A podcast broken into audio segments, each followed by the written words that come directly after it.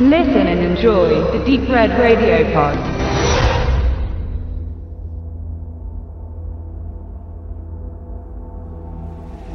Als sich vor drei Jahren The Man with the Iron Fists ankündigte, kam die Ernüchterung sofort nach der großen Freude.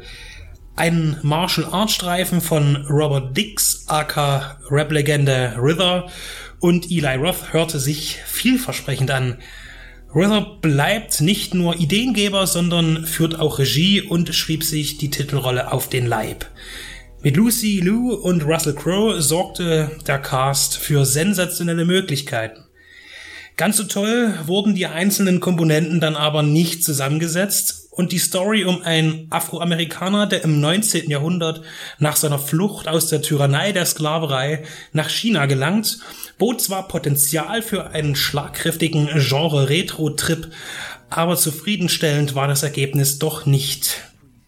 Rivers Charakter Thaddeus verliert beide Hände an seine Gegner und da er selbst über hervorragende Fähigkeiten im Schmiedehandwerk verfügt, kreierte er sich zwei Prothesen aus Eisen, die ihm fortan eine außergewöhnliche Schlagkraft verliehen. In der Fortsetzung ist Thaddeus auf dem Weg, weg von seinem bisherigen brutalen Leben und gerät rasch in einen Konflikt, aus dem er allerdings als Sieger hervorgehen kann. Verletzt stürzt er aber in einen Fluss. Von Bewohnern eines kleinen Minenarbeiterdorfes wird er aus dem fließenden Gewässer gefischt und aufgepäppelt. Als Dank legt er seinen Plan von einem gewaltfreien Leben kurzerhand auf Eis, um seine Lebensretter gegen ihren grausamen Lehnsherren zu verteidigen und das Rätsel um eine Mordserie an jungen Mädchen zu ergründen. Erneut orientiert sich River bei seiner Geschichte an Italo-Western und den Samurai- und Wuxia-Filmen der 70er Jahre. Ein einsamer Rächer kämpft für ein hilfloses Dorf gegen einen übermächtigen Gegner. Das Thema ist verbraucht, das ist es bereits seit 30 Jahren, aber eine interessante Neuauflage ist immer gern gesehen. Die Erwartungen an diesem Sequel halten sich in Grenzen und zu Beginn fühlt man sich im Recht, denn inhaltlich weiß das Werk nicht an sich zu binden. Für The Man with the Iron Fist 2 räumte River den Regiestuhl und reichte das Zepter an den B-Movie erprobten Roel Rainey weiter. Viele Sequels finden sich in seiner Vita und auch wenn The Marine 2 und Death Race 2 keine Meilensteine waren, so inszenierte er beide Beispiele dicht, handwerklich, einwandfrei und kurzweilig. Seine Beteiligung an Iron Fist 2 ist es zu verdanken, dass der mäßige Start ein wuchtiges Finale bekommt.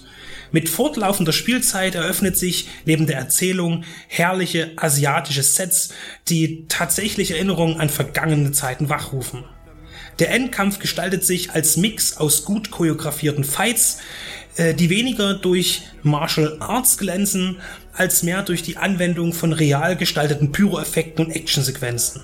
Die musikalische Gestaltung fügt nicht nur Hip-Hop in das antike China ein, sondern auch Ennio Morricones Ecstasy of Gold wird auf dem Schlachtfeld zelebriert, was ebenfalls wieder die Wurzeln verdeutlicht. Der Mob wütet an verschiedenen Schauplätzen und wenn der Abspann erscheint, merkt man, dass man sich hat doch fesseln lassen.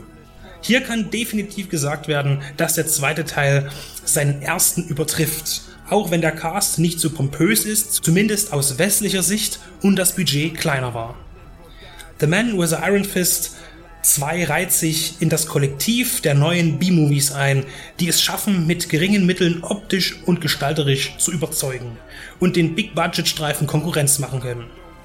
Wer sich also von der trägen Einleitung nicht unterwältigen lässt, der wird mit einem mehr als soliden Streifen belohnt. Und auch wenn der erste Gore-Effekt auch nicht sitzt, da mal wieder die bösen Finger des CGI-Teufels am Werk waren, so folgt später die Entschuldigung mit reichlich blutiger Handwerkskunst. Klein, fein, im Rahmen seiner Möglichkeiten beeindruckend. The Man with the Iron Fists 2.